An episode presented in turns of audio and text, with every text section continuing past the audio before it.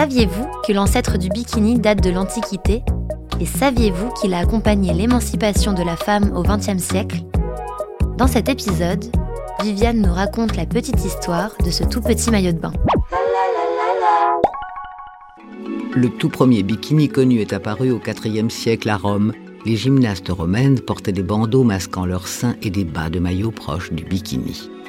Après des siècles de pudeur exacerbée, il fait sa réapparition timidement au départ en 1907.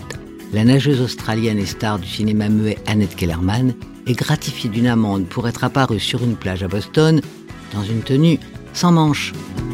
Au début des années 40, des stars du cinéma comme Ava Gardner, Rita Hayworth et Lana Turner portaient toutes des maillots de pièces et l'on en voyait partout sur les plages américaines. Mais c'est en été 1946 que naît le bikini moderne grâce au français Louis Réard. Il est composé d'un soutien-gorge constitué de deux triangles et d'une mini-culotte retenue sur les côtés par de simples ficelles. Il est présenté pour la première fois à Paris le 5 juillet 1946 à la piscine Molitor par Micheline Bernardini, une célèbre danseuse nue du Casino de Paris, car aucun mannequin n'aurait accepté de défiler avec. Adopté par les stars de cinéma, le bikini devient le principal vêtement de l'été des années 50. Il devient synonyme de séduction et de sex appeal. En 1960, Brian Island connut un grand succès avec sa chanson Itsy Bitsy Teeny Weeny Bikini, reprise en français par Dalida.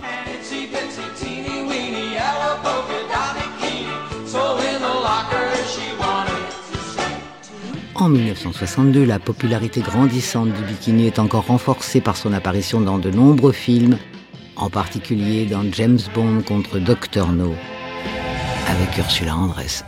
Eh oui. Fleuri, puis sportif et flashy dans les décennies précédentes, cette saison, à part Chanel qui veut du une pièce, le bikini cartonne encore outre-Atlantique, en particulier dans le défilé de Tommy Hilfiger.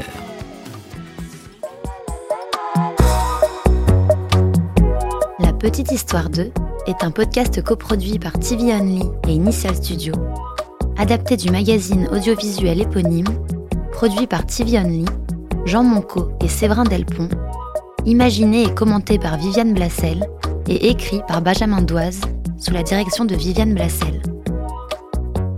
Production éditoriale, Sarah Koskiewicz et Louise Nguyen, assistée de Sidonie Cotier.